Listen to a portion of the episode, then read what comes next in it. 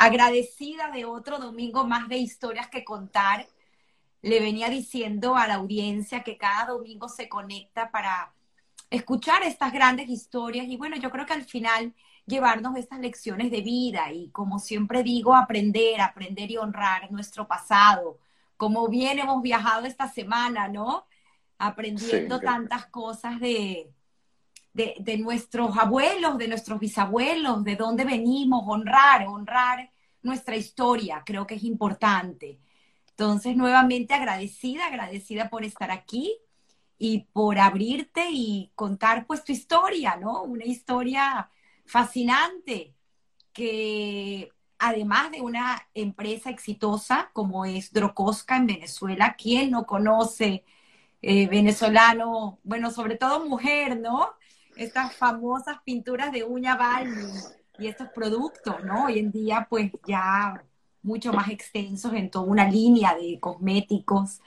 Pero conocer, conocer esa historia, ¿no? De cómo, cómo se fundó esta empresa y estos orígenes y todos estos principios y valores como familia que, que tienes tú, tus hermanos. Y bueno, ahorita esta nueva generación que viene con tus hijos, ¿no? Con los nietos de...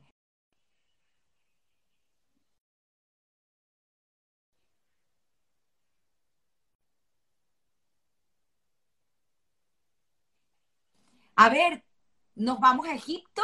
¿Quieres que empecemos por ahí? Podemos comenzar por ahí. Bueno, primero muchas gracias, de verdad, una semana súper enriquecedora para mí me hiciste profundizar muchísimo más en mis ancestros, de dónde vienen, y bueno, he aprendido muchísimo de historias que ni yo sabía. Entonces, bueno, eh, para los que no saben, mi nombre es Felipe L., nacido en Caracas. Eh, para comenzar por Egipto, como me comenzamos, mi papá es de Egipto, eh, mi mamá es de Francia. ¿Papá es Jerry? Mi papá es Jerry Elie, que tiene una hermana que se llama Carol Elie. Ellos nacieron en Egipto. Bueno, Carol Mann, más conocida como Carol Mann. Carol Elie Mann, correcto, sí. Eh, y bueno, ahí comienza la historia de ellos, eh, sus padres Salomón y Helen. Eh, Salomón es de Egipto, Helen viene de padre sirio, pero fue nacida en Egipto. allí se casaron, hicieron vida judía, eh, fueron grandes empresarios, eh, tenían representación de Revlon allá en Egipto y tenían grandes tiendas con unos socios eh, egipcios. Después en la época de Nace no les quedó otra que agarrar sus maletas de la noche a la mañana y bueno, salieron de Egipto. Estamos hablando en el 56. 56 más o menos, sí.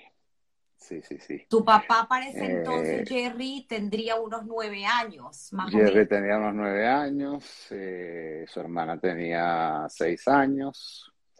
Eh, Salomón, mi abuelo, salió con toda su familia. Tengo entendido que salieron muchos hermanos y primos de él que se fueron con él hacia América.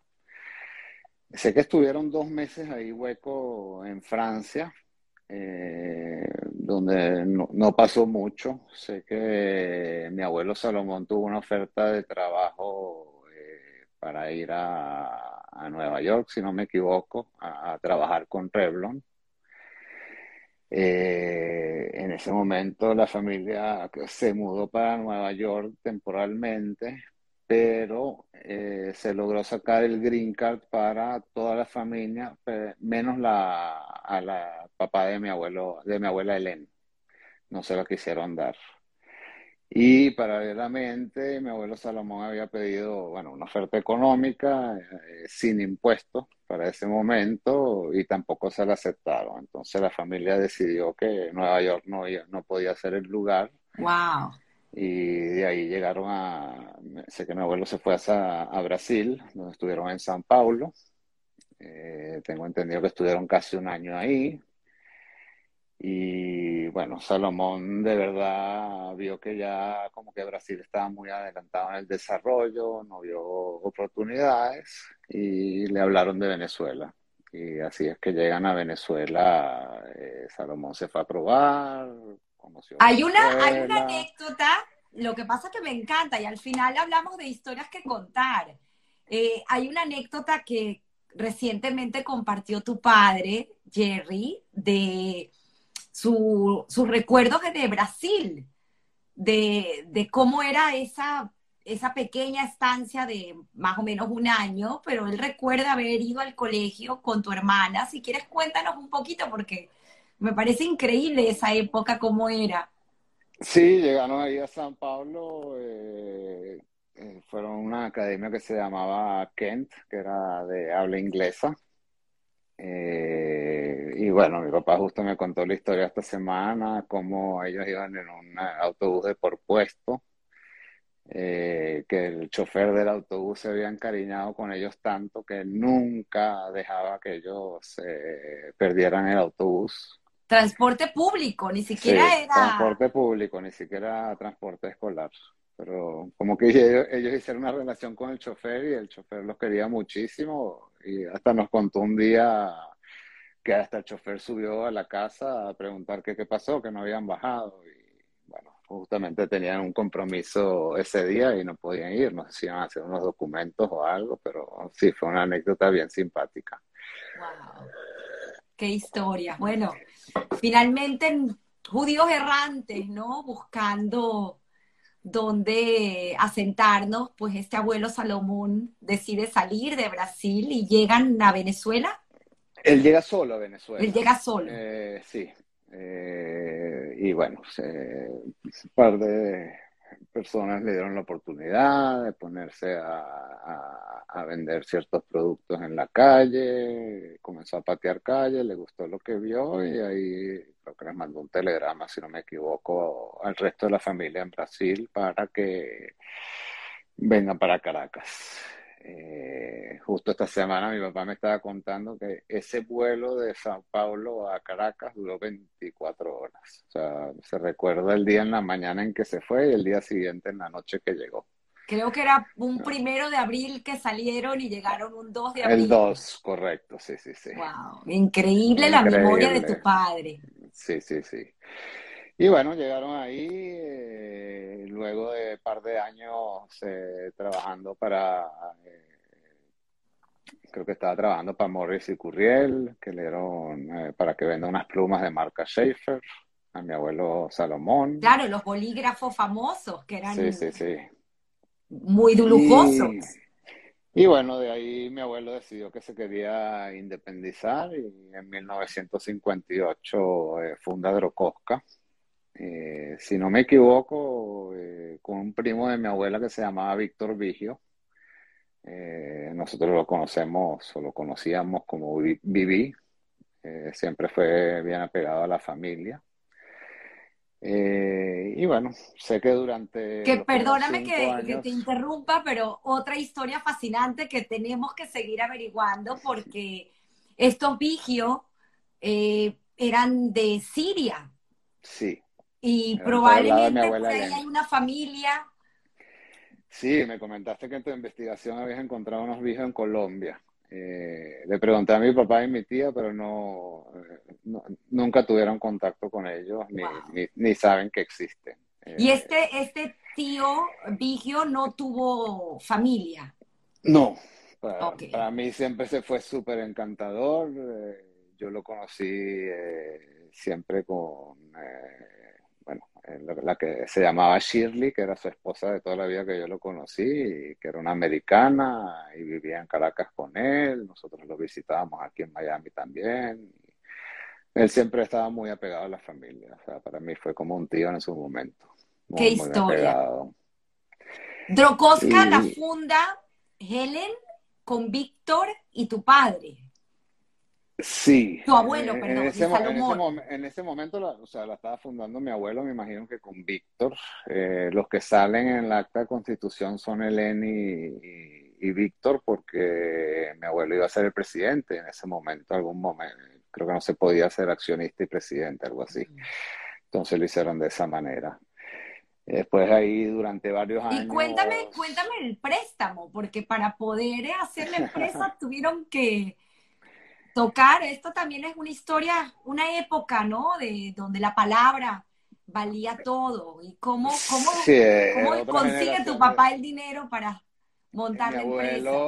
Tu abuelo, perdón. Se acercó a Banco Provincial, que era un banco pequeño en Venezuela en ese momento. Eh, bueno, lo que me cuenta mi papá es que eh, él fue al banco, les dijo, yo soy Salomón Elí, tal persona, vengo de tal esto, tenía estos negocios y trabajaba con eh, bancos allá en Egipto, averigüen de mí y necesito que me hagan un préstamo para fundar esta compañía, para hacer esto esto y esto.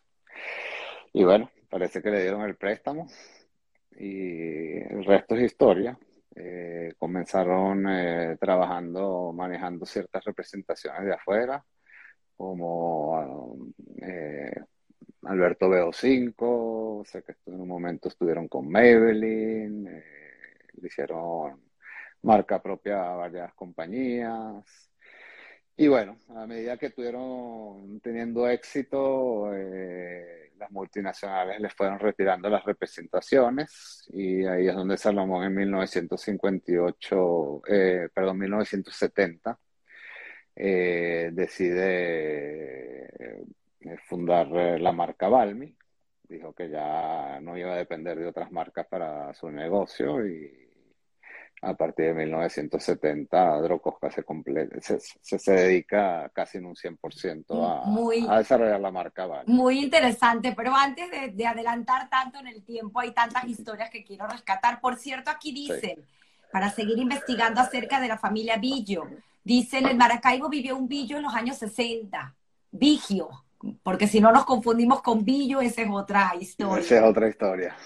Pero increíble, increíble. Pero hablando de Salomón, porque me parece, volvemos al tema de valores y principios, ¿no? De cómo, cómo fueron educados. Eh, es, me parece fascinante esta historia. Y bueno, pues eh, tu padre Jerry, antes de, de entrar en la empresa, pues tiene toda una historia de, de estudios. Eh, también una persona increíble, fascinante, con unas oportunidades y con una abuela, con una madre, tu abuela Helen, de armas tomar, o sea, de impresionante. Por favor, cuéntanos un poco toda esa historia de educación que tuvo Jerry eh, hasta finalmente llegar a Venezuela y tomar las riendas de la empresa cuando fallece el abuelo Salomón en el 74. 74, sí. Bueno, mi abuela Helen, eh, vamos a decir que siempre ha sido el pilar eh, de, la, familia por el lado de mi papá, una personalidad muy fuerte, muy exigente, pero también eh, espléndida con nosotros.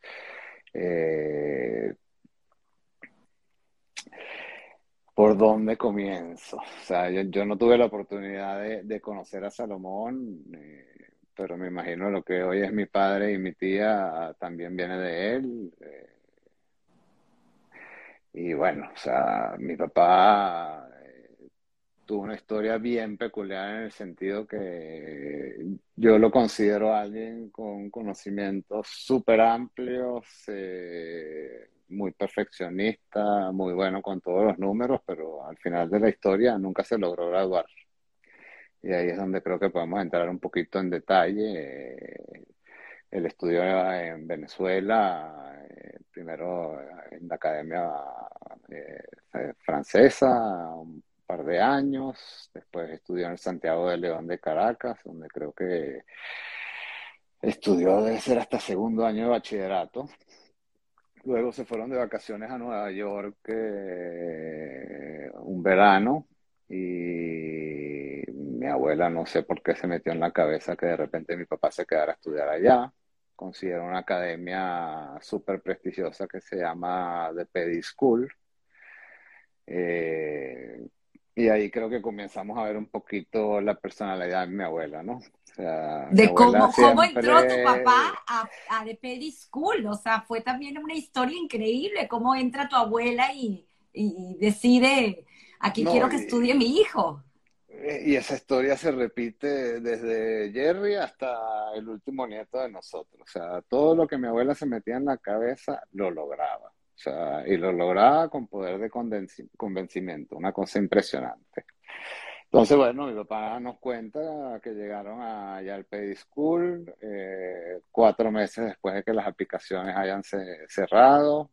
Mi papá no había traído las notas de Venezuela, o sea, todos los requisitos que pedía el School no tenía ni uno.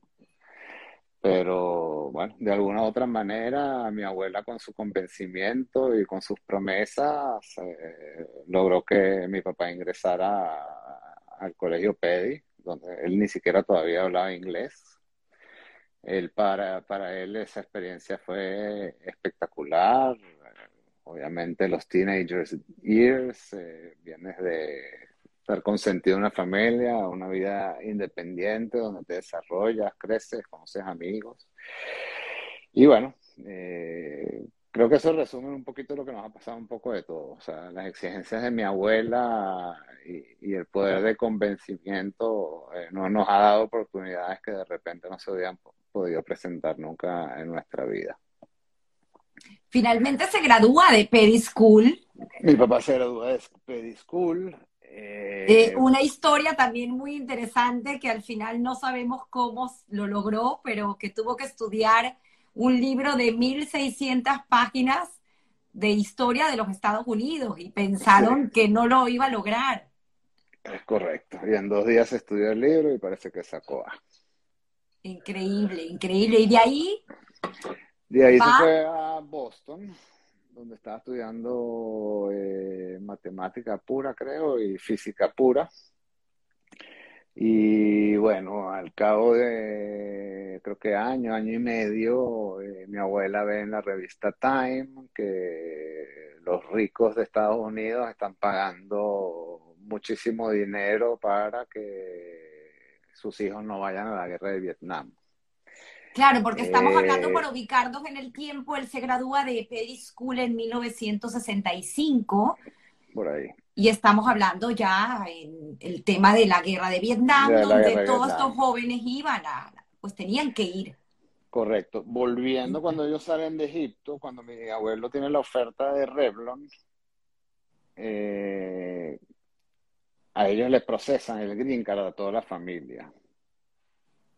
Entonces mi papá, su hermana, mi abuelo, mi abuela, pero al único que no le aprobaron el green card fue al bisabuelo, que era el papá de mi abuela, y por eso fue que decidieron principalmente no quedarse en Nueva York. Entonces ya mi papá era un green card holder, entonces para el sentido de la guerra eh, eh, eh, te, tenías que ir. Entonces, bueno, mi abuela habló con un abogado y le dijo, no se preocupe, que su hijo salga antes de tal fecha, y eso fue lo que hicieron, y bueno llegó a Caracas. Eh, Pero lo fue a buscar, se montó en un avión, fue a Nueva York. Fue a abuela. en mitad de camino, sí. Sí, sí, sí. Creo que mi papá agarró dos aviones y después se encontraron en un tercer avión donde llegaron a Caracas juntos, algo así. increíble, increíble. Impresionante. Luego ahí él entra en la Universidad Central de Venezuela a estudiar ingeniería química y creo que matemática pura también. Y también al cabo de unos meses, en todas estas eh, cerradas que tuvo la Universidad Central de Venezuela, él se pone a trabajar en la fábrica con mi abuelo. Claro, el, paro famoso de 1969. Debe ser ese. Y bueno, comienzo a trabajar unos cuantos meses ahí en la fábrica y bueno, ya después el resto es historia. Se quedó Pero me, me, llama la atención eh, algo que me, comentaste fuera de cámara y es cuando tu abuelo o, tu papá lo comentó, tu abuelo le dice a Jerry, eh, no quiero vagos en la casa. Y esa historia luego se repite contigo, por eso me parece fascinante, ¿no? Eh, estudiar y aprender de nuestro pasado. Y por eso es que tu papá entra a estudiar en la fábrica y bueno, pues a trabajar en la fábrica y luego ya pues no tiene la oportunidad de, culminar sus estudios. Wow. Sí, bueno, pero trabajar en la fábrica no es trabajar arriba. O sea, es trabajar abajo en planta, moviendo cajas, aprendiendo de la operación. O sea, en ese sentido sí siempre fueron bien exitosos con nosotros. Y como tú dices, la historia se repite. O sea, ya más adelante cuando veamos un poquito de mí, nos daremos cuenta que yo también Y en, ah, no, no voy a decir la palabra vago, yo estaba disfrutando de mi infancia. Te llegó el momento de enderezarte. Eh, sin embargo, por esa fecha más o menos es cuando tu padre, eh, tu abuelo Jerry, conoce, no, tu padre ya, estamos hablando ya de tu padre Jerry, conoce a Daniel, a tu madre. Sí. En el Makuto Sheraton. Sí, mi papá tenía 19 años y mi mamá tenía 15 años. Eh, se veían, bueno, la conoció ahí, parece que todo el mundo iba los fines de semana al Makuto Sheraton, mm, eh, hacían esquí ahí en lancha. Eh, yo no me lo puedo imaginar, lo que yo conozco del Makuto Sheraton es otra cosa. sí, pero era la época, era el club donde todos bajaban a, a la Guaira, ¿no? A, sí, a recrearse. Se se casaron en 1970, si no me equivoco. Eh, bastante rápido, o sea, creo que estuvieron cuatro años de novio.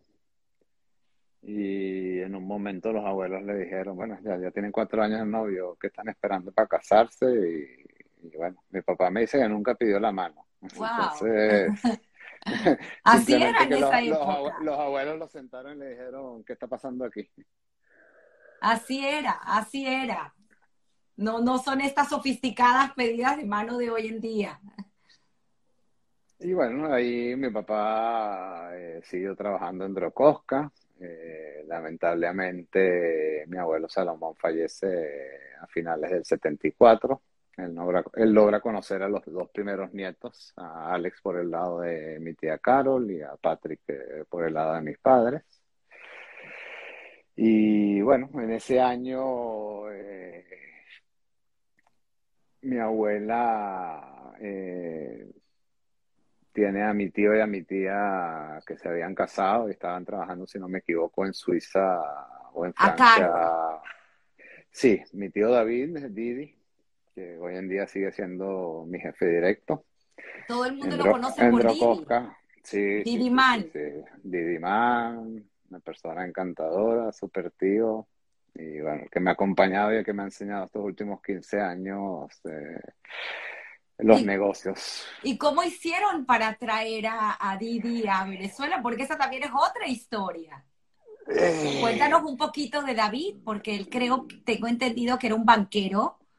David es libanés, eh, familia judía libanesa. Eh, encantador de toda la familia, súper sonriente. La mamá de David murió recientemente este año. Eh, con todo y que no era mi abuela, tuve una relación muy estrecha con ella.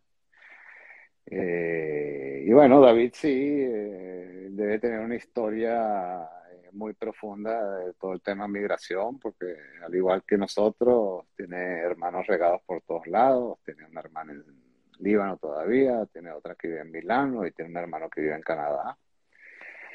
Eh, y bueno, él sí, él, era banquero, trabajó con Edmond Safra durante mucho tiempo. Eh, y bueno, estaba trabajando ahí con Edmond Safra. ¿De qué manera lo convencieron? No lo sé. Eso es una historia que contaremos en un futuro. Eh, sé que David por fin le dijo ayer a mi papá, eh, pero mi papá ya no lo quiso compartir conmigo, entonces se los dejé. Pero yo me imagino que debe tener algo que ver con mi abuela Elena y con su existencia, ¿no? Debe algo de ser por ahí, porque era difícil decirle que no a Elena. Wow. Y lo traen, ¿no? Entonces ellos regresan a Venezuela y se vuelve socio de la compañía. Sí, sí, sí. Ellos han sido los socios y los que construyeron Drocosca desde 1974 juntos. Eh, todos los días me pregunto cómo se aguantaron uno al otro. Pero bueno, se separaron y se respetaron bien las funciones y, lograron una compañía súper espectacular.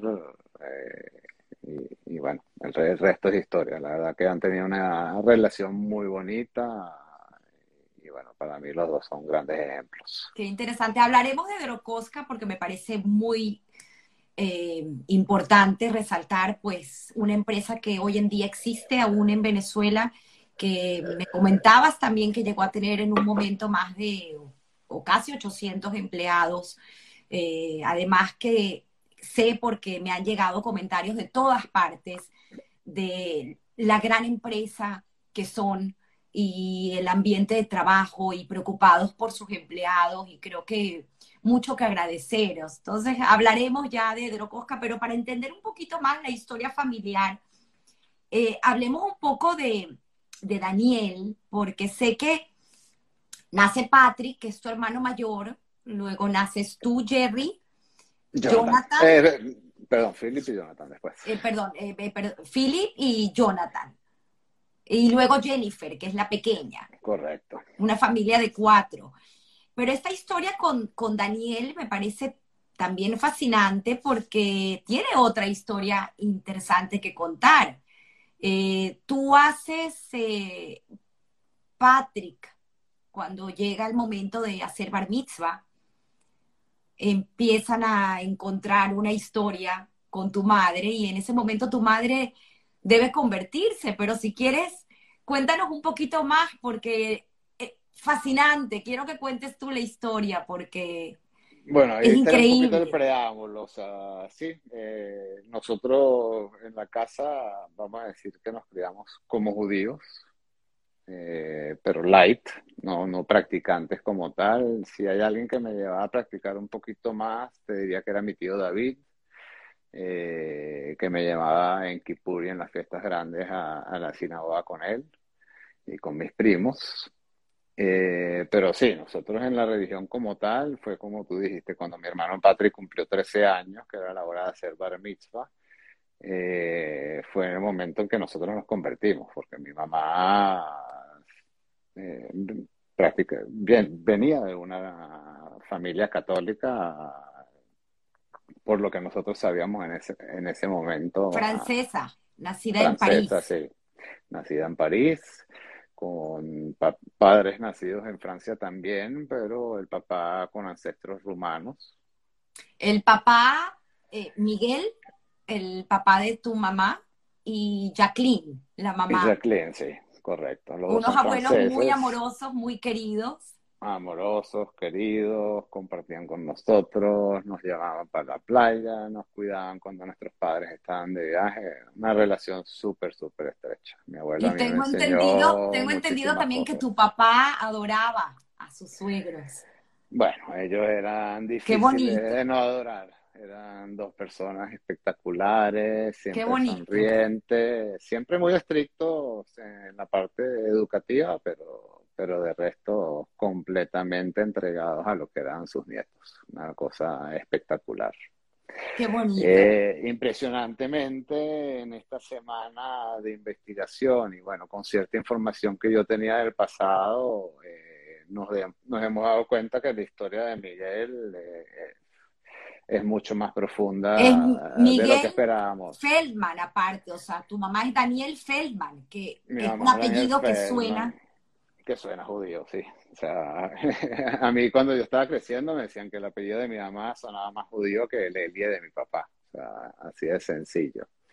Y sí, hace unos cuantos años, eh, viendo un acta de matrimonio del papá de Miguel, nos dimos cuenta que sus padres se llamaban Salomón Feldman y Sara Levy.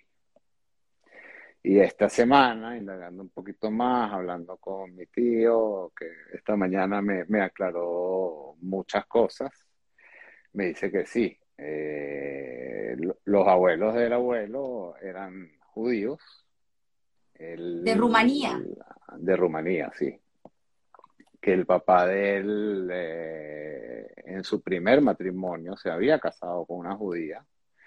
No sé si tuvieron un hijo o una hija, pero los mandó en un barco a Inglaterra, eh, me imagino emigrando de algún problema por ser judíos. Y no estamos claros, pero en ese barco hubo un accidente o algo, pero el papá de mi abuelo Miguel más nunca supo de ellos.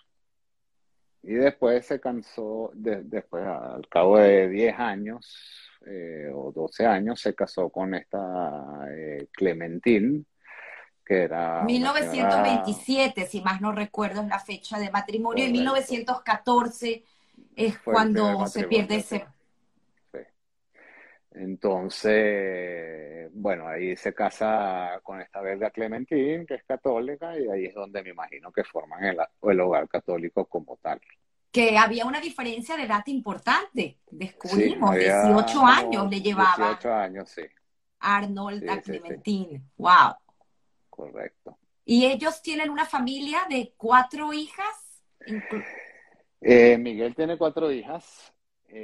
Arnold y Clementine tienen, mi abuelo creo que tenía una hermana que se llama Lilian, si no me equivoco, algo así, que estoy casi seguro que mi mamá todavía la, la visitaba en los últimos años. Yo creo que está viva todavía en Francia. Eh, y bueno, pero sí, a mí lo que me sorprendió es todo el ancestro judío que tenía al lado por mi, del lado de mi mamá cuando, cuando no estábamos enterados de nada de eso. Y, fue súper interesante aprender más y ahorita voy a investigar muchísimo más para ver eh, qué más podemos conseguir por ahí. Increíble, increíble toda esta eh, historia. Entrando en Filip. Miguel se casa con, eh, el papá de Miguel se casa con, con Clementine, van a Francia, tienen sus hijos, eh, me cuentan que habían hecho muchísimo dinero mm. y lo perdieron en la crisis de 1929, la crisis financiera. Y pasaron de ser una familia súper rica a vivir en un apartamento de 16 metros cuadrados. Ahí es donde mi abuelo Miguel se cría, si lo quieres ver. De pasar de una riqueza a una miseria de la noche a la mañana. Con todo y eso, él fue muy dedicado, se ganó becas, estudió en la Escuela de Ingeniería ahí en París, se formó como ingeniero y bueno, después se casó con mi abuela Jacqueline y tuvieron su primera hija ahí en París y después... ¿Qué es tu mamá? Que es mi mamá, Daniel, sí. Y sé que al año de que ella nació o al mes que ella nació, se mudaron para Venezuela para el desarrollo de la industria petrolera. Eh, estuvo trabajando más de 20 años con la compañía francesa Jean, Berger.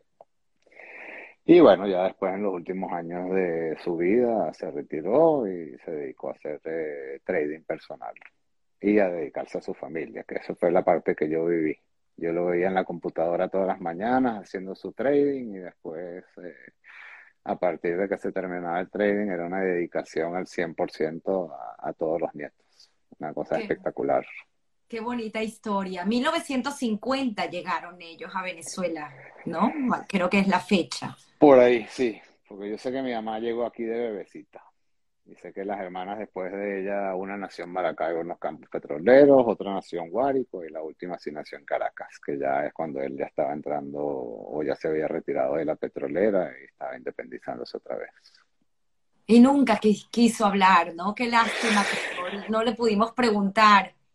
Sí, la verdad que... Eh, bueno. Nos queda de reflexión aprender y preguntarle a los que aún tenemos. Creo que cosas que no nos interesaban como niños, debe ser, es la única explicación que puedo dar. Wow, increíble, increíble. Cuéntanos un poquito de ti, Filip, porque sé que esta segunda generación de, de Drocosca, pues eh, tiene también una parte importante en la historia y en su crecimiento. Y para entender cómo fue eh, creo que es importante, pues, y además que tú eres el protagonista hoy de tu historia. Entonces, entender un poco cómo fue tu educación. Tengo entendido que sí estudiaste, como bien lo dijiste antes, en el colegio tuviste una educación judía importante, y, pero fuiste un poco rebelde. Como y tu abuela... estaba disfrutando mi niñez. La abuela Helen creo que fue la que puso las riendas ahí. Bueno, eh, en la familia, en cuanto a Drocosca, Helen siempre fue la, eh, vamos a decir, la que llevaba las decisiones y ponía las reglas en cuanto a quién podía y cuáles eran los mínimos requisitos para entrar en la compañía. Eso, eso ya estaba escrito, eh, estaba bien informado hacia nosotros y ya dependía de cada uno de nosotros qué hacía con eso, ¿no? Creo que tenías que tener eh, posgrado para poder trabajar. Mínimo posgrado para entrar en la compañía, sí. Yo, la verdad, mi niñez, sí, yo me divertí mucho, no era el mejor estudiante en hebraica, eh, pero siempre fui muy feliz. Eh, grandes amigos que todavía hoy en día los tengo. ¿Jugador de golf? Eh, jugador de golf porque mi papá es golfista de toda la vida. Eso sí era, vamos a decir, que algo religioso. no importa lo que pase, si el día anterior era de fiesta o de cualquier cosa, uno siempre tenía que presentarse a las seis y media de la mañana en el tee de golf. O sea, ahí no hay... Y la verdad que, bueno, siempre disfrutamos, eh, nos encantaba el golf, buen momento para compartir con mi papá, que la verdad trabajaba muchísimo, no teníamos mucho tiempo de verlo. Pero sí, ese es lo que más me recuerda a mi papá golf y, deportes. Ese eran los temas de compartir con él. ¿Y los estudios? ¿Qué pasó con los estudios? Mm, no eran interesantes, vamos a llamarlo así. Eh, yo a los después de, terminar eh, el bachillerato fui, estudié un par de propedéuticos ahí en la Universidad Metropolitana. El primero estudié y no me fui bien, no me fue bien. El primero eh, me inscribí, más no fui. Eh, y bueno, ahí al cabo de unos meses le dije a mi papá que ya no quería seguir estudiando, que yo prefería trabajar. Y bueno, mi papá me dijo, está bien, vente para la fábrica. Eh, él no se recuerda mucho esto, pero en verdad, en vez de ponerme a trabajar en la fábrica, me mandó dando unos proveedores de él. Eh, comencé a trabajar en una litografía que se llamaba Litografía Ismendi.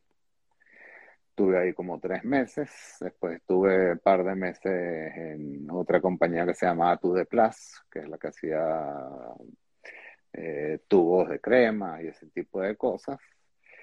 Y después me mandó un tercer proveedor, eh, que era una fábrica de plástico horrible, eh, creo que se llamaba Innovaciones Japonesas, si no me recuerdo, en Jaca. Y ahí estuve, para decirte sincero, una semana y volví a mi casa rogándole a mis padres para volver a estudiar. ¡Wow! Buena técnica la de tu padre. Sí, funcionó.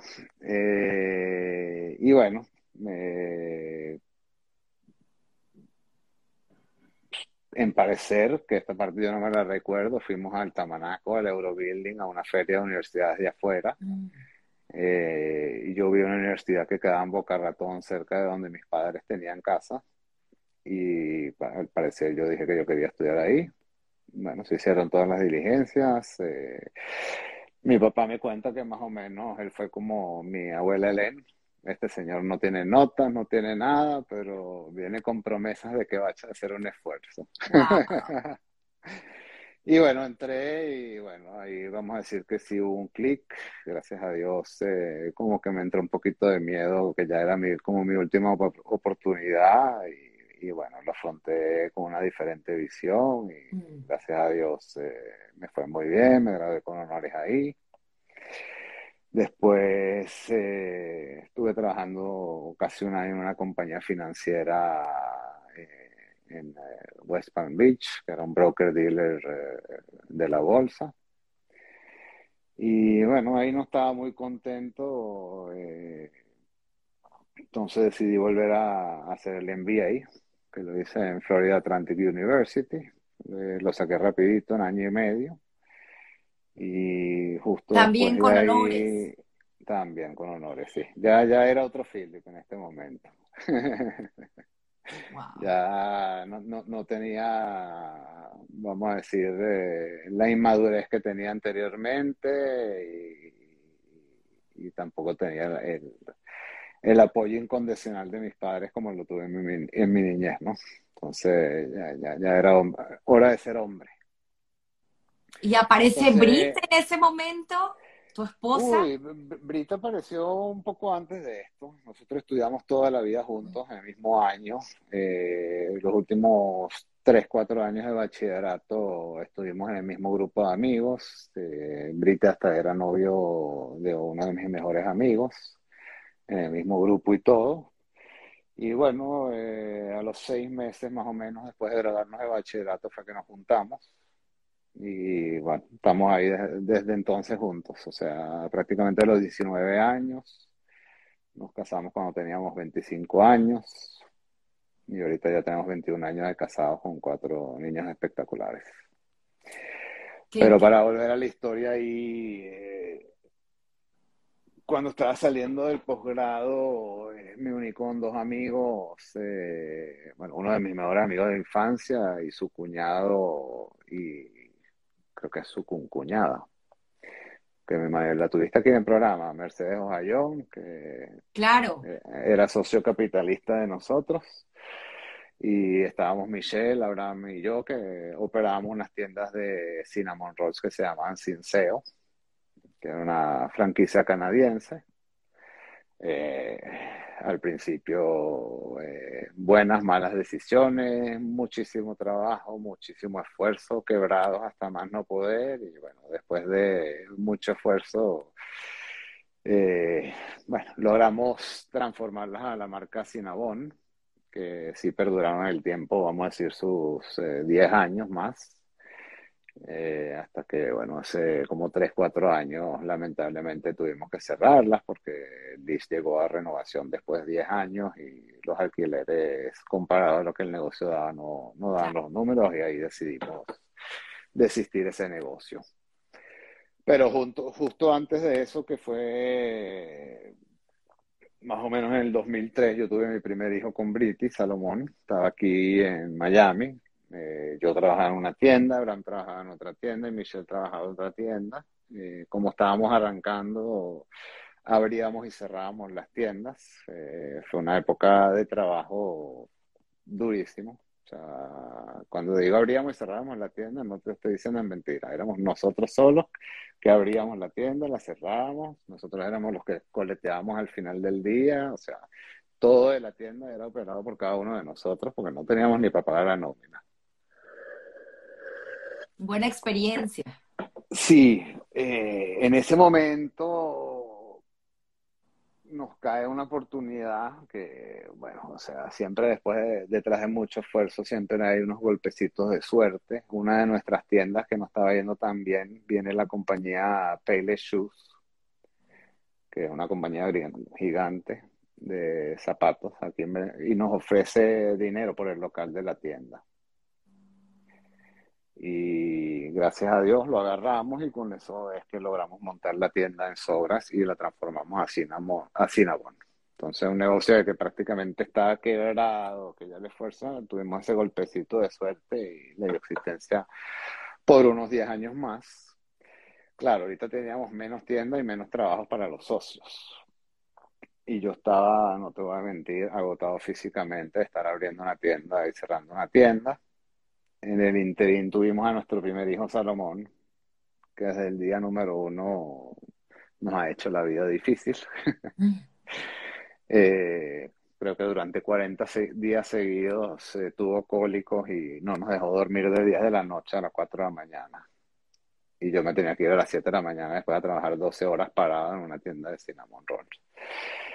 Y ahí es donde mi hermano Jonathan, el menor, me llama, que él se había graduado también ya de posgrado y todo eso, y me llama y me dice, mira, ¿y por qué no te vienes a Caracas a trabajar con nosotros? Yo estoy aquí entrando en esta compañía que está funcionando muy bien, tremenda marca, pero aquí está todo establecido y si yo no, si yo no tengo ayuda, esto no lo va a poder cambiar nadie. Y bueno, hablando, a los cuatro meses ya estábamos en Caracas, mi esposa, mi hijo y yo. Comencé el primero de marzo en Drocosca 2004. Y bueno, una historia bellísima. Volvemos otra vez a la historia. No es que llegamos y nos dieron unas gerencias ni nada por el estilo. Eh, mi hermano se estaba encargando de mercadeo, me dijo, tú encárgate de ventas, pero la verdad hemos hecho un equipo en conjunto desde el 2004 que hemos trabajado de la mano. Los primeros dos años eh, pateamos calle, conocemos cada una de las esquinas de Venezuela, cada uno de los clientes, la realidad de la compañía, de la marca. Y bueno, ahí en conjunto con la familia eh, comenzamos a hacer esfuerzo. También vino la época buena de Venezuela, que eso también eh, fue un gran impulso. Y, bueno, el resto de historia. O sea, pasamos una compañía que ya era muy fuerte y estaba bien posicionada en Venezuela, en el 2004 al 2014 prácticamente se multiplicó, se multiplicó por 10 el tamaño de la empresa. Y no fue que hicimos cambios así significantes, los productos prácticamente eran los mismos, simplemente le dimos, le comenzamos a dar un valor agregado a la marca, de darle un poquito más de imagen, mejor presentación a los productos y extensión de línea, pero eh, los principios, que las fórmulas y todos los desarrollos que se hacían internos con las mejores materias primas, eso, está desde el día número uno. Simplemente fue presentar los productos de otra manera y, y bueno, creo que hicimos historia con la bonanza de Venezuela, llegamos a ser el séptimo fabricante más grande de pinturas de uñas del planeta Tierra. O sea, muy orgullosos de eso cuando los proveedores venían y nos hablaban de eso. Y bueno, eh, Venezuela ha sido la mejor universidad para cualquier persona. Eh, los últimos 20 años, o sea, al igual que tuvimos la suerte de tener la bonanza, los últimos 7 años hemos tenido que administrar una miseria del 2014 al 2019, la compañía se cortó en la mitad cada año durante cinco años seguidos. Wow. Sí. Y ahí es donde pasamos de 786 trabajadores hasta el inicio de COVID, que llegamos a 116 trabajadores. Y hoy en día ya, gracias a Dios, tenemos otra vez dos años de crecimiento, tenemos casi 180 trabajadores y, bueno, sí, como tú dices, eh, eh, a mí lo que me hace más orgulloso es eh, que somos todavía una de las pocas empresas que sigue existiendo en Venezuela. Y lo más bonito de todo es que a mí no me importa lo que diga la gente por fuera. Yo sé que lo hicimos bien, lo hicimos correctamente. Qué bonito.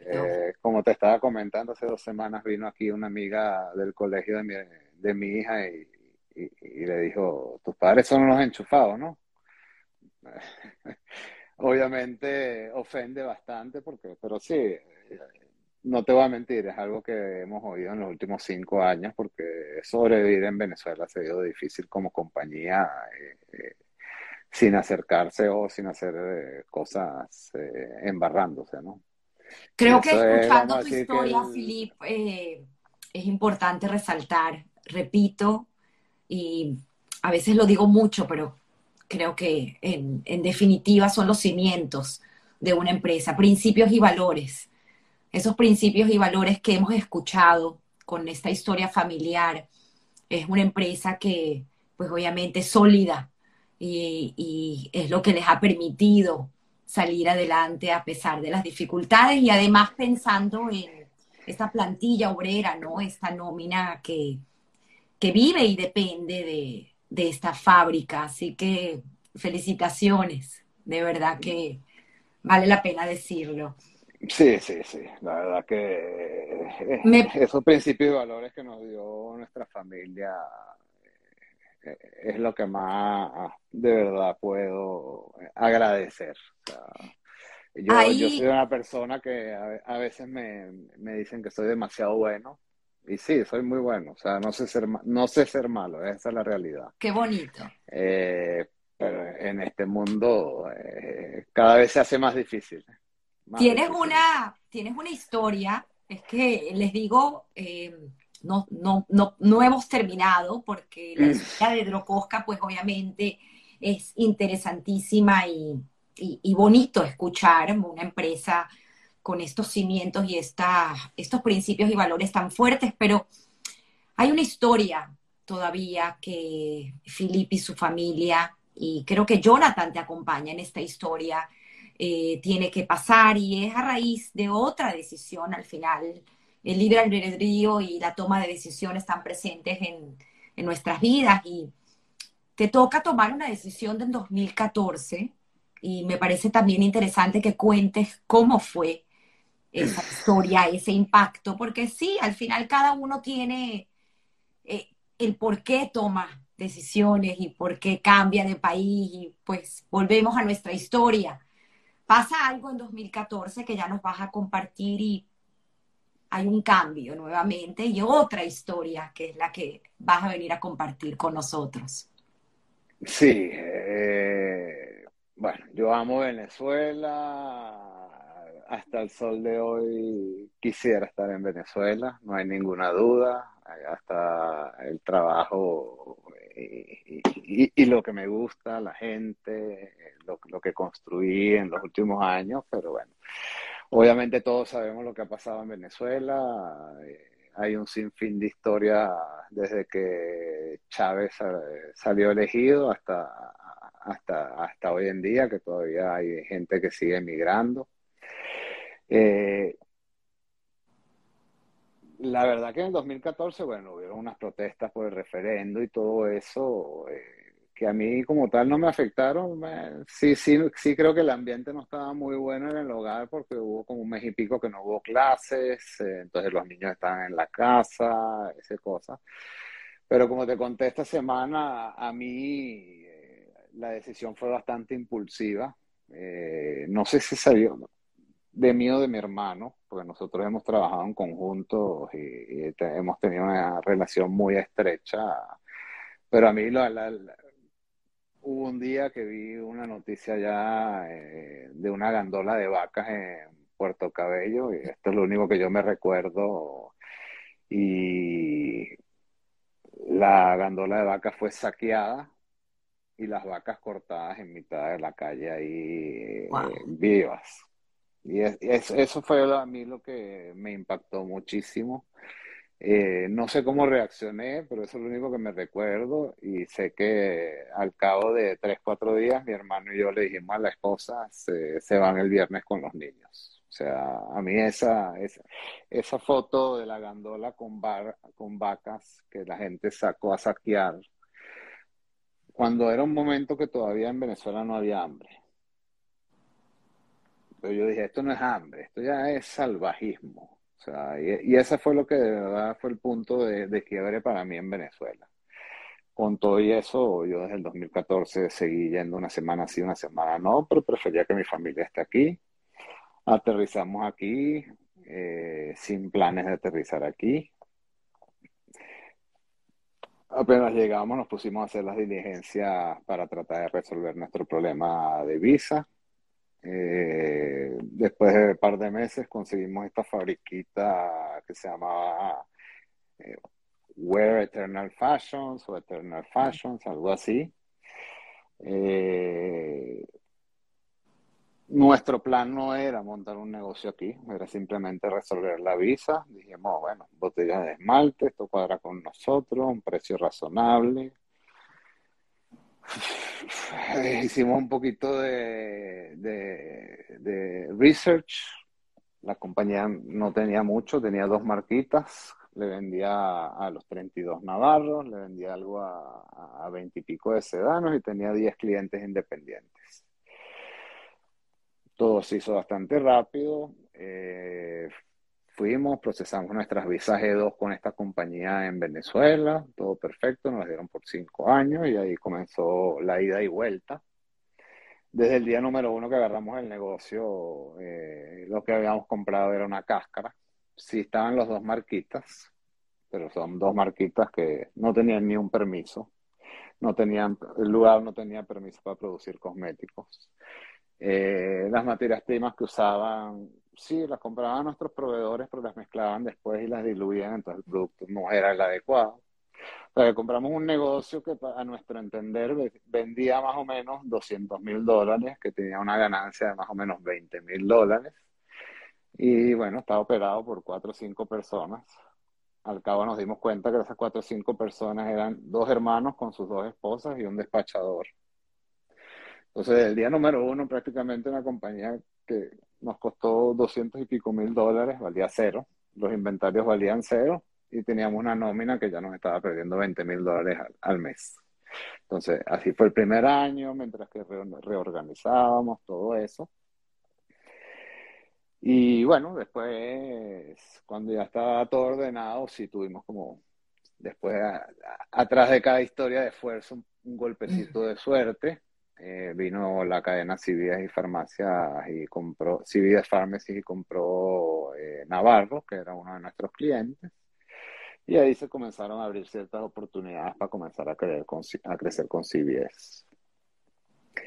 Y de ahí, eh, bueno, fueron, vamos a decir que tres, cuatro años difíciles. En el año tres se nos une un tercer socio eh, como operador, vamos a llamarlo, que era el cuñado de mi hermano, que se llama Carlos Velocerkowski, que hoy en día somos socios iguales todos.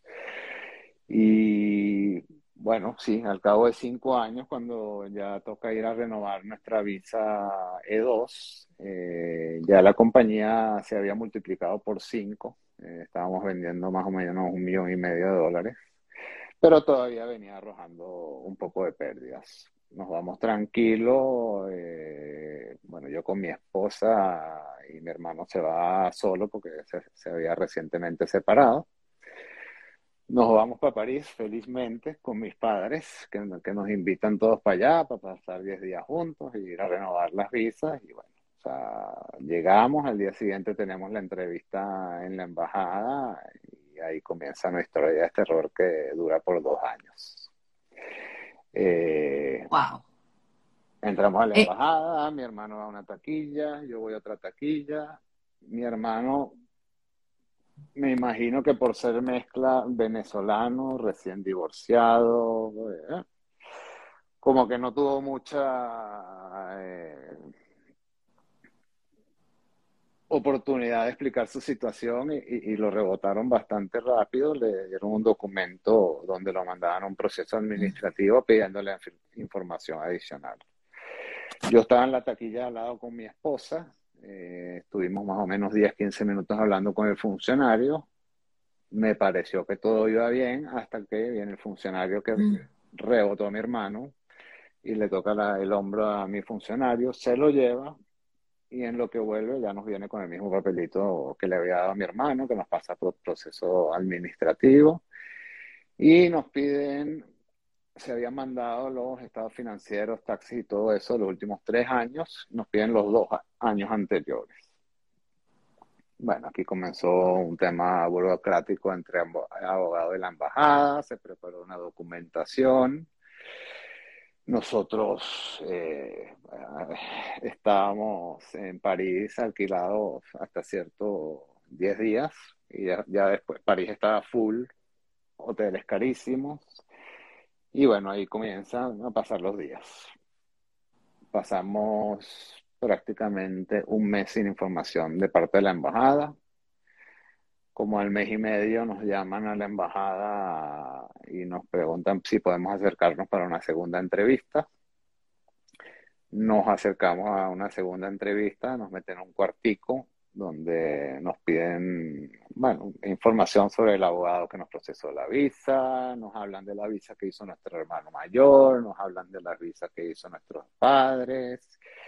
Eh, o sea, una investigación un poquito, ya uno se pregunta por dónde está viniendo esta gente, porque nos están pidiendo información financiera y después están aquí pidiendo más que todo tratando de entender un poco de dónde viene todo este caso. O sea, mezclaron el tema del abogado, que porque el abogado había hecho las cuatro visas. O mm. me parece lo más sensato. Si una persona, una familia lo hace con un abogado y le va bien, me imagino que la otra familia va a ir con el mismo, ¿no? Después de esa entrevista, otra vez quedamos prácticamente eh, seis semanas sin oír una información de la embajada cambiándonos de apartamento, hotel, cada cinco días, creyendo que se iba a solucionar el problema. El problema. Y a mediados de noviembre nos llega ya la notificación que la visa ha sido negada. 2019 todavía, estamos en 2019. 2019, sí. O sea, estuvimos casi, creo que fueron 11 semanas o 12 semanas ahí en París. Eh, estamos en medio de París, mi, esposa y yo, mi hermano, todos con los hijos trancados en Estados Unidos, sin poder derecho, sin tener derecho a entrar a Estados Unidos otra vez nosotros.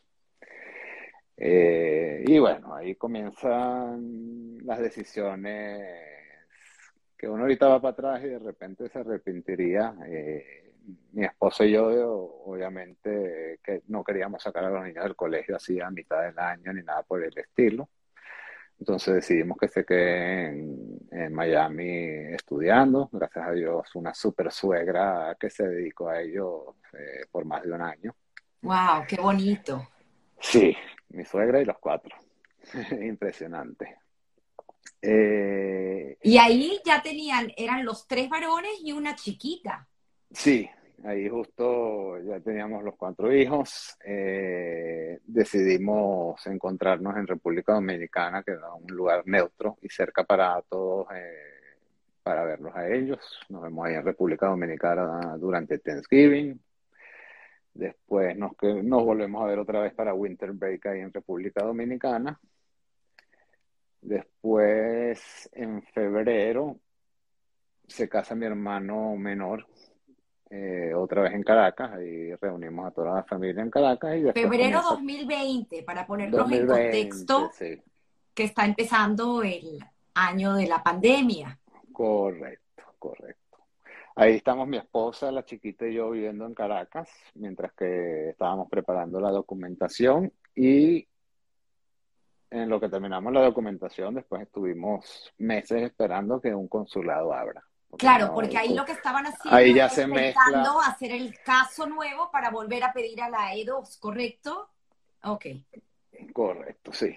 Eh, la verdad que ya más o menos en el año 4 o 5 ya Eternal Cosmetics está comenzando ya a tener números positivos y de, amplio crecimiento. Entonces, eh, bueno, pensamos que con el cambio de esos 10 meses ya la visión de los funcionarios en la Embajada de Francia iba a ser distinta. Y bueno, Briti y yo estábamos desesperados porque teníamos los hijos fuera. Y, y creo que bien vale la pena, vale la pena ir para atrás de nuevo, porque creo que es importante para todo lo que pasa en el 2020, es esta penetración que ustedes realizan al mercado en el tema online con estos productos eh, Eternal y esta otra marca pronto. Sí, nosotros como o porque prácticamente son visionarios, no sabían que venía la pandemia. Para nada, para nada, para nada. Eh, nosotros comenzamos, o sea, abrimos tres alas en el negocio de Eternal Cosmetics, lo que era retail, que siempre le hemos tenido mucho respeto porque las cadenas tienen mucho poder, estaba el tema de exportación que estaba comenzando a sembrarse y después comenzamos a indagar eh, por el mercado online, que aunque ya tenía 15 años de desarrollo, vamos a decir que las marcas de cosmético y cuidado personal fueron las últimas categorías en las que de verdad se comenzó a tener eh, un, comercio importante electrónico, porque era, son, marcas más que todo que la consumidora con el impulso, tocándolo, oliendo, es que las compra.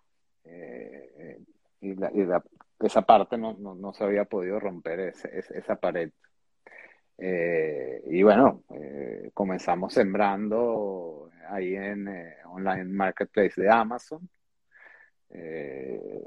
los primeros días eran súper frustrantes, vendíamos 10 el primer día, después 20 dólares al día y así poco a poco hasta que gracias a Dios nos habíamos posicionado bastante bien para justo antes de la pandemia. Ya estábamos comenzando teníamos un mercado importante y bueno, la, pandemia sí fue un salto importantísimo del tamaño de la empresa. Y bueno, es el aprendizaje de todo. O sea, como le digo a mis hijos todos los días, esfuerzo, esfuerzo, esfuerzo y después va a venir el golpecito de suerte. Wow, me encanta para la pregunta final. Y, así, así ha sido. Eh, Volviendo al tema de la visa, eh, fueron dos años muy difíciles para la familia. Eh, Que por cierto me preguntan por qué París, si quieres lo puedes aclarar, ¿por qué escogen París? Ustedes son franceses. Mi mamá francesa, nosotros tenemos pasaporte francés, la primera visa de dos la hicimos con pasaporte francés en eh, la embajada venezolana. Eh, pero aquí, ¿por qué la renovación en Francia? Bueno, porque cuando em, era el país natural si la embajada estaba cerrada en Venezuela. Exacto. Eh, no es que yo tenga muchos eh, familiares en Francia, sí tengo una tía que vive en Francia de toda la vida, pero no tengo ningún vínculo, ni propiedades, ni nada por el estilo. Y yo creo que esa es una parte de las principales por la cual nos negaron la visa. O sea, estaba el tema Trump, que aunque yo adoro Trump y sus políticas, eh, no al personaje como tal, eh, sí me afectó, yo creo que en el sentido migratorio, porque estos funcionarios, desde la visión que yo lo veo, me estaban tratando de vincular con Francia y, yo no tengo ningún vínculo con Francia, mis vínculos son con Venezuela, donde estaba la empresa, donde estaba mi apartamento. pero yo creo que cuando Trump estaba en la presidencia, habían reglamentos o, direcciones bastante cerradas en cuanto al tema inmigratorio y, estaban buscando cualquier excusa.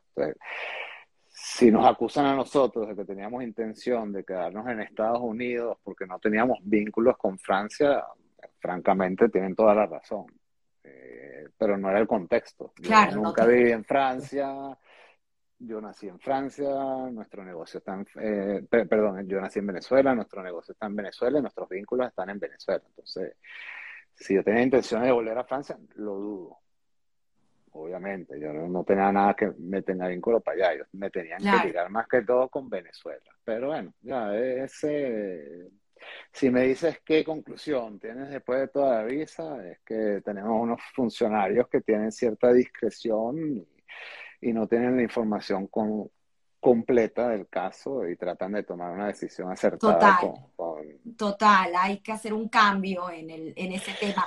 Pero volviendo a la historia, porque creo que ahorita todavía se pone aún más angustiante para ustedes como familia, porque estás en ese proceso de ir a, por segunda vez a París para que te den la E2 y ahí hay una buena noticia por un momentito donde vuelven con el funcionario y el funcionario les dice que está aprobado. ¿Qué pasó? Increíblemente, bueno, después obviamente nosotros tenemos una presión familiar interna entre mi esposa y yo por los chamos afuera. Eh, ya teníamos, estábamos en Venezuela desde, no lo veíamos desde febrero y ya era septiembre.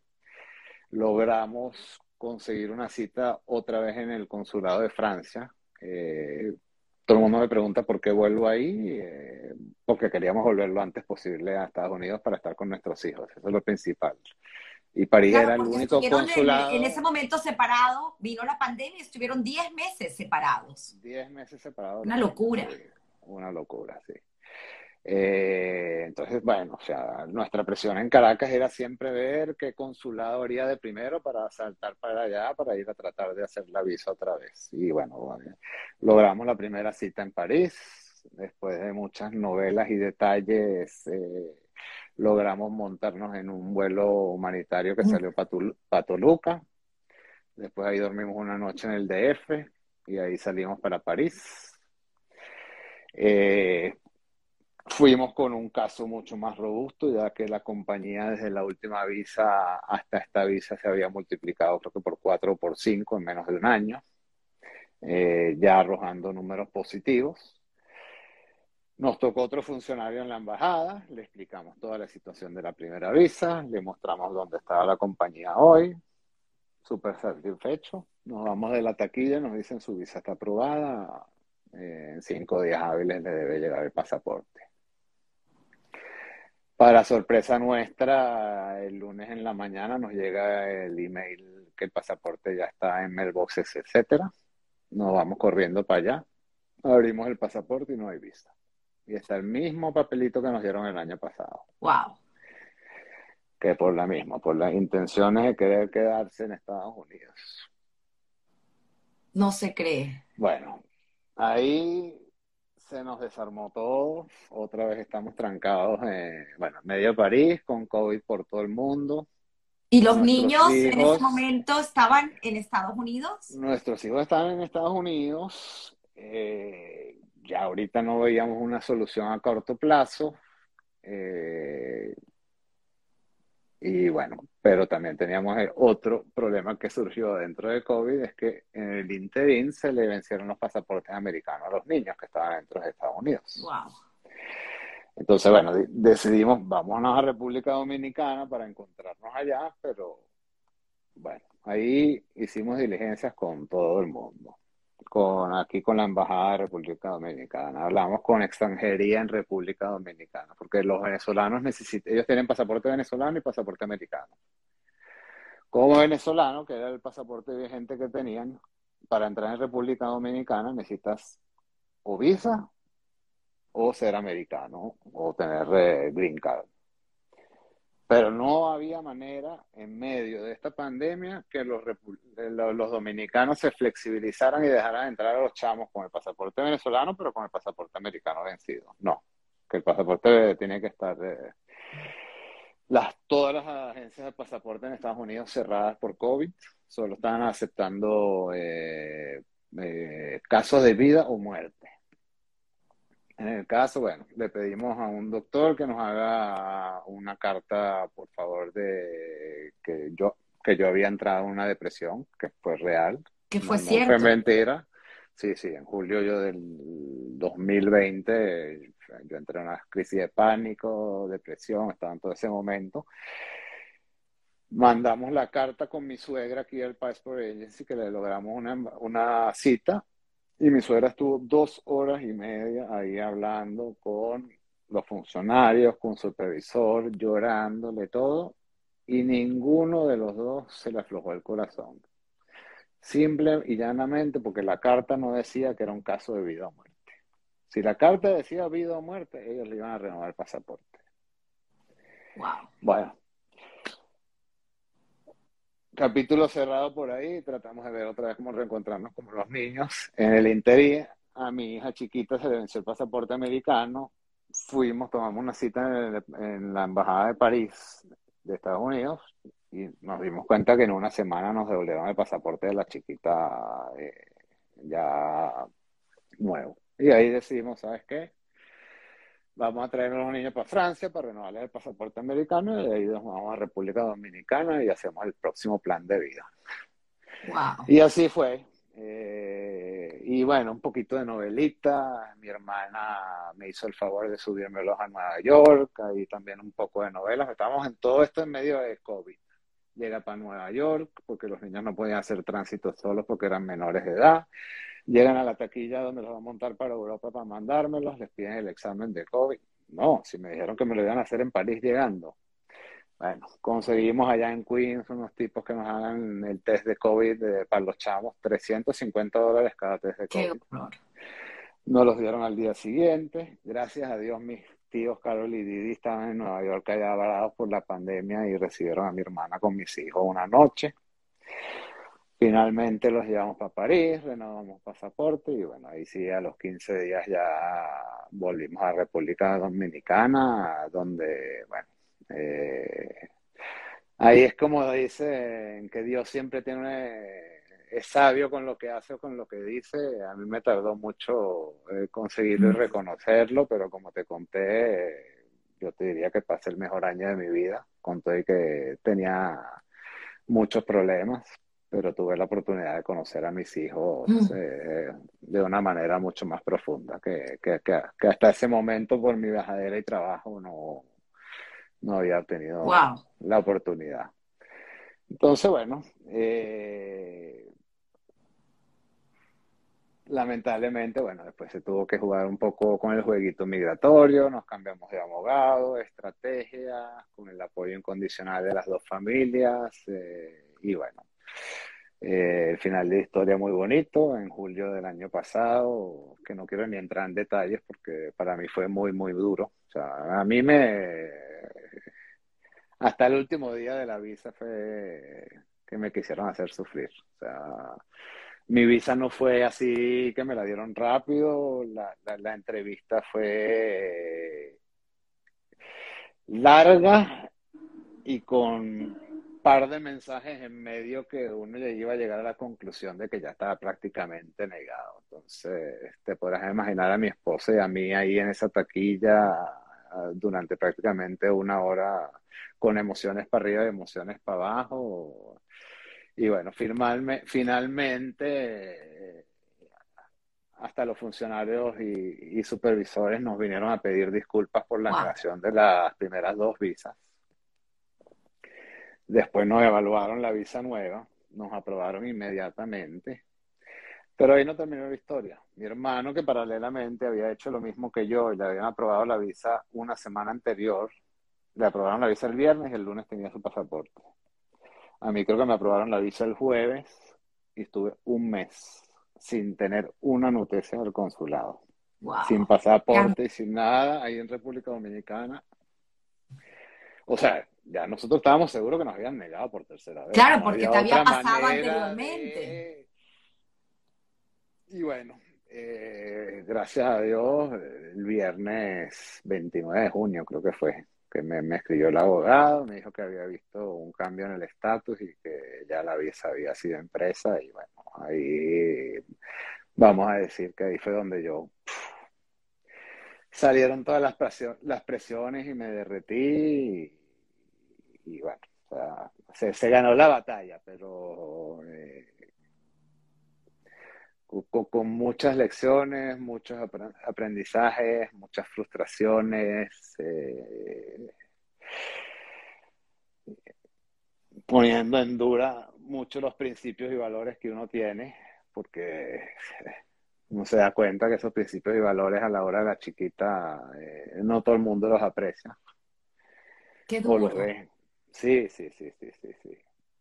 Pero, pero creo que ahí vale la pena eh, porque tú lo dijiste eh, hace un rato, eh, el darnos cuenta que hay que cambiar, hay que el, sistema migratorio, pues obviamente tiene que cambiar. Estos funcionarios que toman decisiones en sus manos sin tener todo el conocimiento de la causa y del caso, y que muchas veces cuando se trata de este tipo de visas, que son visas que eh, tienes que tener un conocimiento de empresas para poder tener una evaluación. Y, estos, lamentablemente, funcionarios que son del consulado no la tienen, eh, estás dejando en mano no solamente la negación de una visa, sino toda una familia y una vida y tantas cosas que, bueno, fue el caso que les pasó a ustedes, entonces mucho que sí, Y sí, se lo explicamos, pero Ahí sí, es un error garrafal. Debe haber gente estudiada en negocios para poder evaluar un negocio. O sea, Aquí un, negocio no es tan sencillo como profit and loss. O sea, es así. Si no, miren, Amazon tiene 20 años creciendo a pérdida, pero está valorada en trillones de dólares. O sea que algo deben estar haciendo bien. Aquí Ivonne, Ivonne dice, y de verdad que me permito leerlo e interrumpirte porque me parece que agrega valor a nuestra conversación. Eh, dice, deben empezar a educar a esos funcionarios. Y dicen, deberían revisar esta errada política y uno no entiende cómo se la dan a gente que en realidad no la merece, ¿no? Para no decir otra palabra, y gente que honradamente busca migrar a este país de una forma legal, pues pasan todos esos tropiezos que uno no, no entiende. Creo que es una buena reflexión. Sí, sí, eh, definitivamente el, tema inmigratorio en Estados Unidos es algo que tiene que ser revisado. Es un país que es formado por inmigrantes. O sea, es así. Pero, pero si te pones a ver, aquí siguen entrando inmigrantes, pero, pero no, está, no está entrando lo mejor que puede entrar. O sea, aquí hay las características para invitar a la gente calificada y hay muchísima gente calificada porque por el sistema inmigratorio no tienen la oportunidad. Pero tú hoy en día entras por la frontera como Pedro por tu casa. O sea, es una cosa... Eh, a mí nunca me entraría en la cabeza. A mi esposa se le ocurrió un par de veces. ¡Wow! Imagínate. ¡Wow, Philip! Es increíble y creo que puedo tomarme perfecto para que nos deja aquel consejo que puedas darnos con esta historia que nos has relatado el día de hoy. Un carrusel, vuelvo y repito, todas estas historias que contar son carrusel de emociones, eh, muchas cosas que aprender al escucharlos a cada uno de ustedes y agradecida yo y estoy segura que agradecida la audiencia de ustedes abrirse y contar cosas tan íntimas, ¿no? Porque al fin y al cabo están contando una situación familiar, pero con la intención siempre de agregar valor y de, poder aprender. Eh, entonces, de ahí tomo eh, para hacerte la pregunta de qué consejos pudieses darnos eh, al, al, que te escucho hoy, al que te puede escuchar más adelante cuando en algún momento se cruce con esta historia que contar de Philip Eli qué consejo puedes darnos con esta experiencia de vida, ¿no? Que, has tenido y además que sé que sigues trabajando en Drocosca. Drocosca sigue siendo eh, parte fundamental de esa empresa familiar eh, que hoy en día pues tenemos que agradecerle a la tecnología que podemos también hacerlo de forma remota y sé que también viajas, ¿no? Eso también era otra de las cosas que hablábamos, porque hablando del tema migratorio, mucha gente piensa o, teniendo ya la posibilidad de estar en los Estados Unidos, no salir hasta que ya no tenga el green card para que no pasen esas cosas en el consulado. Pero tú me mencionabas fuera de cámara que para ti eso no es opción porque pues tú tienes Drocosca y tienes ese compromiso con Venezuela y sigues viajando.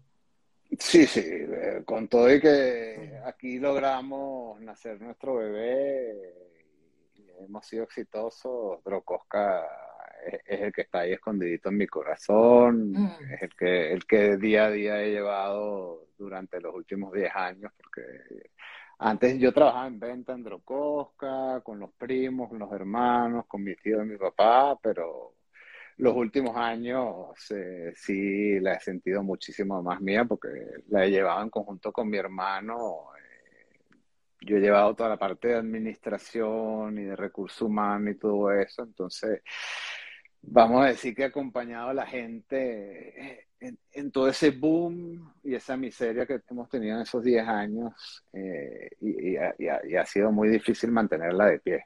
Eh, entonces le ha agarrado mucho arraigo y bueno, eh, como te dije, en 2014 tomé la decisión impulsiva de irnos, mm. eh, pero si me preguntas a mí, yo nunca, nunca me, nunca me he querido ir de Venezuela y sigo queriendo Venezuela.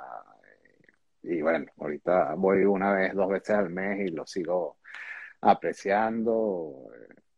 Ahorita tenemos un pequeño oasis que Caracas, gracias a Dios, está vamos a decir que funcionando un poquito mejor que hace dos, tres años y por lo menos es más agradable estar allá, no tienes el tema de la delincuencia, pero entendemos que es algo que es temporal, o sea, no es algo, pero, pero sí, me arraigo y, si yo pudiera mudarme para Venezuela, hubieran las condiciones para ofrecerle a mis hijos eh, un crecimiento, algo similar a lo que uno tuvo, yo escogería diez veces más Venezuela que, que Estados Unidos. O sea, creo que todavía se le puede enseñar e, esa cultura y esos principios y valores que nosotros nos dieron, ¿no? Qué bonito. en Estados Unidos veo,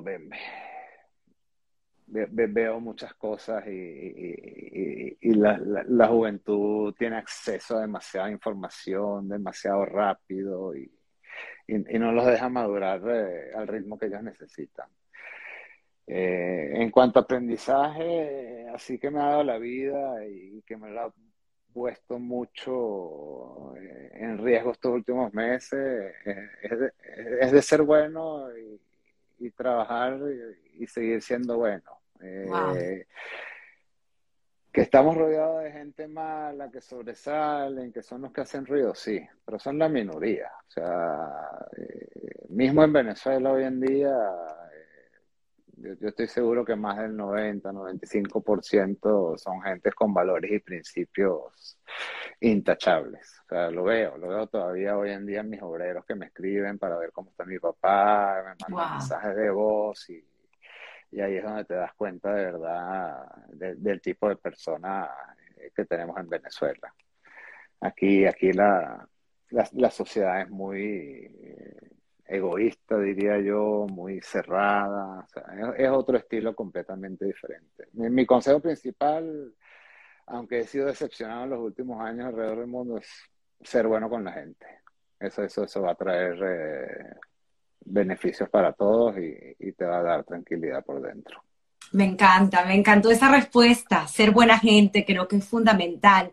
No sé si ya lo he hecho, pero hay una película que para mí fue un antes y un después y siempre la recomiendo y precisamente habla de eso que dices tú, de ser buena gente, que se llama My Name is Khan, but I'm not a millionaire. I'm not a terrorist, perdón. My name is Khan, but I'm not a terrorist. Sí, sí, ya lo vi, lo vi, lo vi. Y creo que es una excelente enseñanza a un niño con síndrome de Asperger desde muy pequeño, que la madre lo que le enseña es distinguir entre lo bueno y lo malo. Con una frase simplemente le dice, hay gente buena y hay gente mala. ¿En qué lado estás tú? Tienes que estar del lado de la gente buena. Y así es, es increíble, me encanta. Bueno, eso fue lo que me enseñaron. Y, Qué bonito. creo que me lo tomé demasiado pecho. Qué bonito. Mantente de esa manera porque los buenos siempre van a ganar. ¿Suerte o trabajo? La pregunta que tomo prestada de Guy Ross para cerrar esta hora y media de programa y bueno, luego por supuesto voy a leer los comentarios porque has tenido infinidad de gente que te quiere y ha comentado, pero lo has dicho en distintas eh, facetas de, esta hora y media, pero quiero en resumen que me contestes esta pregunta de qué ha sido o qué ha representado en tu vida o ponderando la suerte eh, o el trabajo en Philip Eli? Bueno, eh, esfuerzo es incondicional. Sin esfuerzo no se logra nada. suerte siempre es parte de la ecuación. Obviamente tuvimos la suerte de tener una familia, vamos a decir, con recursos que nos pudieron dar las oportunidades de estudiar y de formarnos. Pero como le digo a mis hijos, no importa lo que vayas a hacer. El esfuerzo es lo importante, es tratar, es tratar, es tratar y, seguir ahí persistiendo. O sea, eso no quiere decir que vayas a tener los golpes de suerte. Pero las historias grandes son gente que han puesto mucho esfuerzo y dedicación y que siempre han tenido un golpe de suerte. Pero los golpes de suerte vienen por el esfuerzo de la educación. Entonces, respondiendo fácilmente a tu pregunta, trabajo, sin duda. La suerte no tiene nada que ver. Trabajo, trabajo, trabajo y un golpe de suerte. Me encantó. sí, a, veces ha venido la mala suerte, pero eso, eso nos hace mejores. Qué bonito.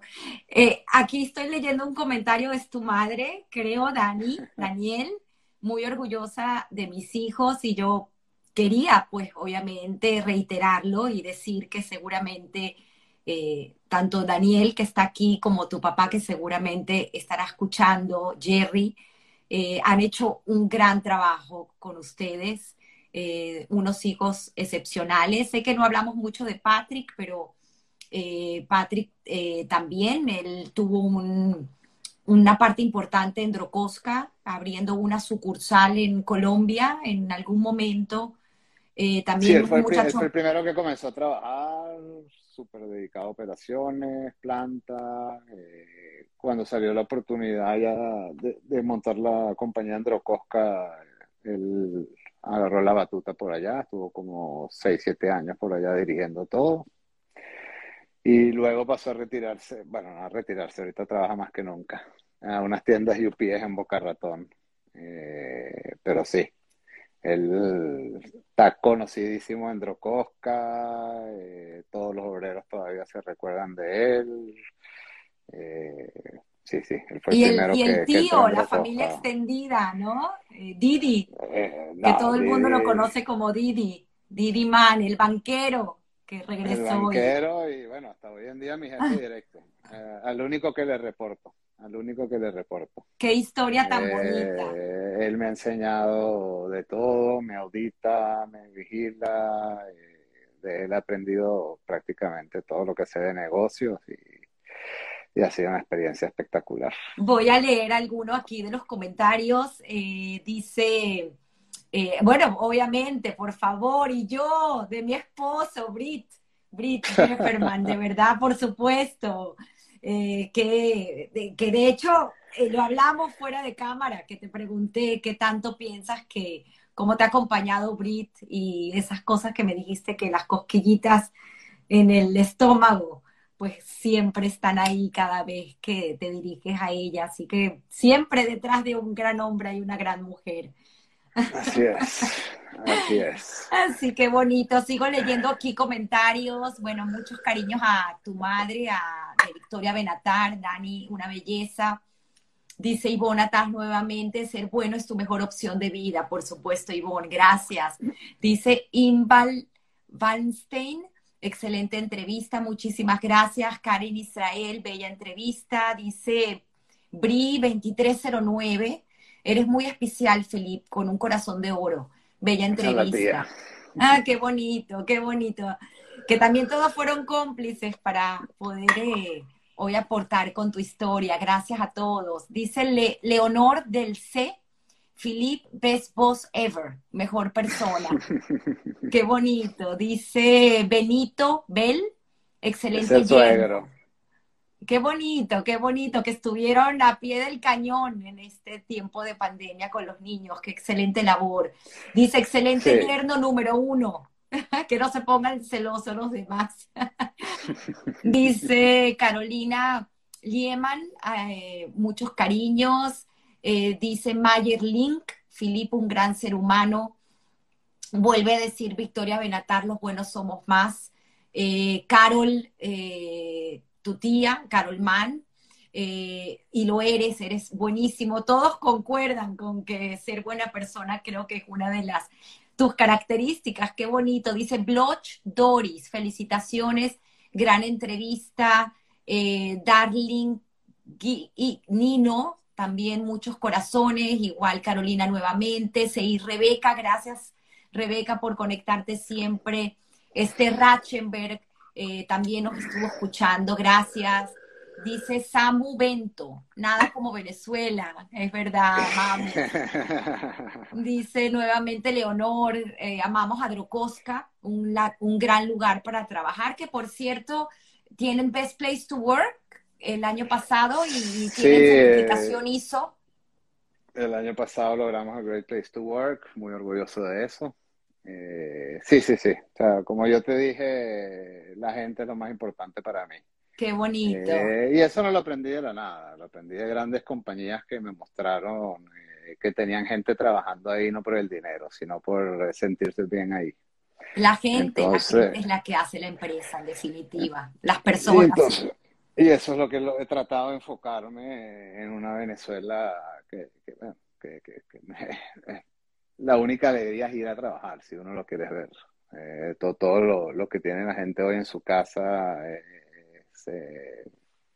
dificultades, no les da para comer, problemas de electricidad, problemas de internet. Entonces, lo que hemos venido tratando de enfocar es que en la empresa vengan y se sientan eh, tranquilo, en un buen ambiente, donde no falte nada.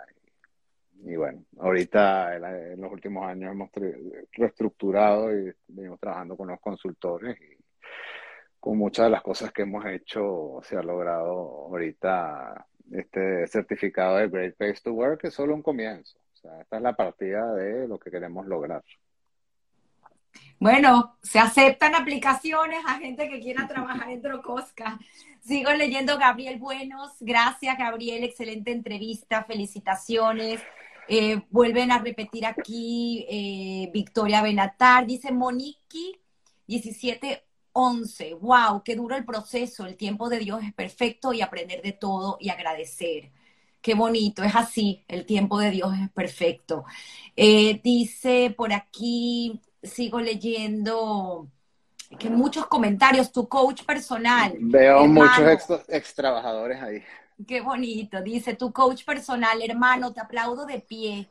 Menos mal que eso de tirar la toalla no va con ustedes. Wow, qué bonito, qué bonito. Dice por aquí, sigo leyendo. Romer, Romes Tank. Qué lindo, Tamara, tanto tiempo pasé en tu casa de chamo. Wow, eso sí no sé quién es. Me tienes que decir, es que cuando son acrónimos. Ah, tu primo, claro, qué bonito. Bueno, aquí infinidad, sigo leyendo porque la gente sigue escribiendo. Dice Daniel Larp, 1983. Hay excelente jefe. Desde Sevilla, sigo pensando hace mucho tiempo que Drocosca es the best place to work. ¡Wow! ¡Qué bonito! ¡Qué bonitos comentarios de la gente! Dice Gas Cóngola, increíble historia con un final muy feliz. Así que pa'lante. ¡Qué bonito! una de las mejores amigas de mi mamá. De verdad. Daniela era nuestra excelente de producción. Me dolió mucho haber perdido, pero bueno esa migración que tuvimos de todo el talento de Venezuela en los últimos siete, ocho años fue muy dura para todos. Así es, así es. Así que bueno, yo agradecida nuevamente con todos por la paciencia de cada domingo entrar y compartir y quitarles de su tiempo esta hora y media, a veces un poquito más de historias que contar. Eh, Filipa, agradecida, agradecida contigo, agradecida con tu familia, eh, agradecida con Daniel, y con Esther que nos recomendó pues esta historia de verdad que no se equivoca en, su atino, ¿no? Por traer y por conocer siempre gente tan brillante y tan destacada y con valores humanos, ¿no? Porque al fin y al cabo eso es lo que tenemos más importante. Eh, la entrevista, para los que no pudieron verla en vivo, la pueden recomendar, va a estar en el canal de YouTube en unos minutos apenas la pueda subir y va a estar también en audio en, eh, por el distribuidor Anchor, que es el que utilizo para estar en Spotify y en Apple Podcast, entre otros. Así que agradecida nuevamente y te dejo, por favor, para que te despidas de la audiencia. Y como siempre digo, todos tenemos una historia que contar. Nos vemos el próximo domingo. Pero, Filip, últimas palabras, por favor. No, bueno, muchísimas gracias, eh, Tamara. De verdad, una experiencia fenomenal esta semana. Ahorita tengo muchísimo más que investigar sobre mis ancestros. Eh, muchos detalles que están ahí que uno no sabía o no ha querido profundizar, pero hay, una historia muy bonita atrás. Y bueno, eh, momentos que todos seamos buenos. El mundo nos necesita. Amén, amén. Rumanía, El Cairo, Siria, París. Francia, Bélgica. Bélgica, Venezuela. Estados Unidos ahorita. Así que hay una larga historia que contar. Gracias a todos. Feliz domingo. Feliz domingo. Cuídense. Gracias a todos.